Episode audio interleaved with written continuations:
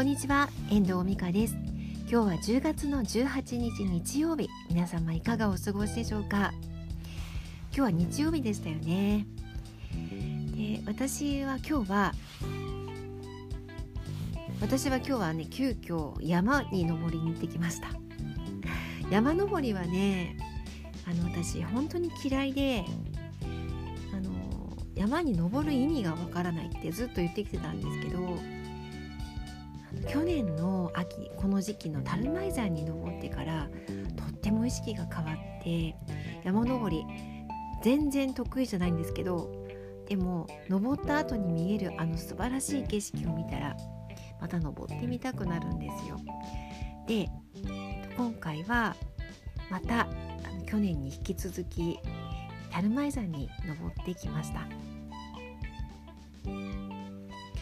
で樽舞山今回は前回はねあの頂上まで行ってまた戻ってきたっていう形だったんですけど今回は登って、えっと、そこが東山っていう山なんですけどそこから西山まで歩いたんです。だいたい 40, 40分ぐらい。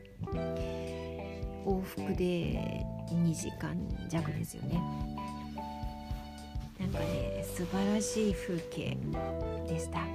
何て言うんだろう。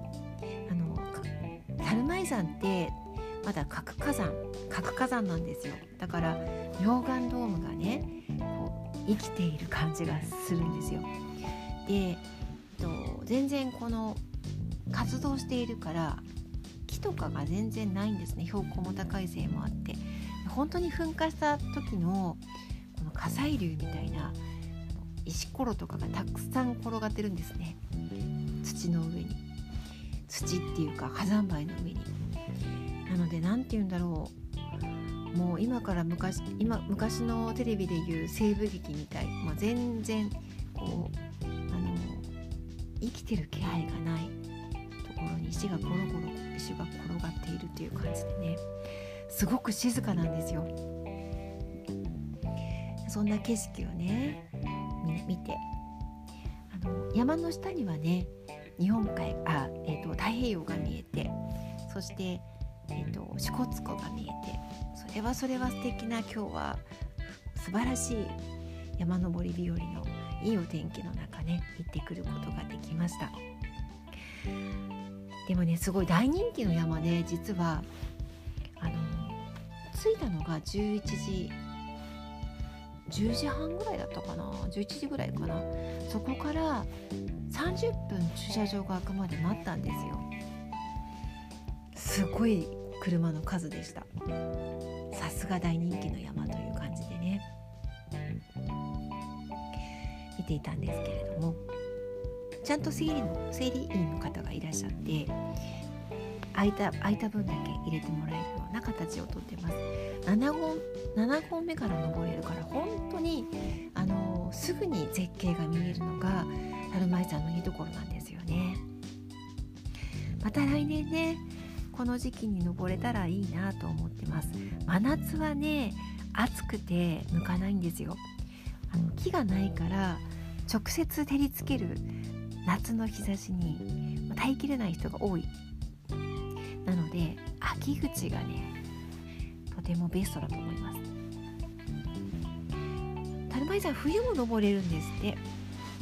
なんか登る気はしませんけどそんなこともね聞いたので気になる方登るといいかなと思います。まだね紅葉はね何て言うんだろう紅葉よりも風景のが素晴らしかったな。紅葉は昨日行ったぱり豊平峡ダムが最高でしたね。今日はね山登りの話お伝えしています。あと山頂はすごい寒いんですよ。気温が低くて。で私スキーウェアでいたんですよ今日も。前前回に引き続き。そしてラップスカートを履いて普通のパンツの上にね。かなり暖かくして出かけていきましたで頂上はすごい風が強いのでやっぱりなんかこう山頂って風が強いって言われてますけれども人生の頂点もそうですよね。きっと風が強いんだと思うんですけどねなんか気温も多分ね0度ぐらいしかなかったんだと思います。えあの7合目に降りてきたらすごく暑く感じて汗かいてたのでやっぱりね上の方はすごく気温が低かったと思いますね。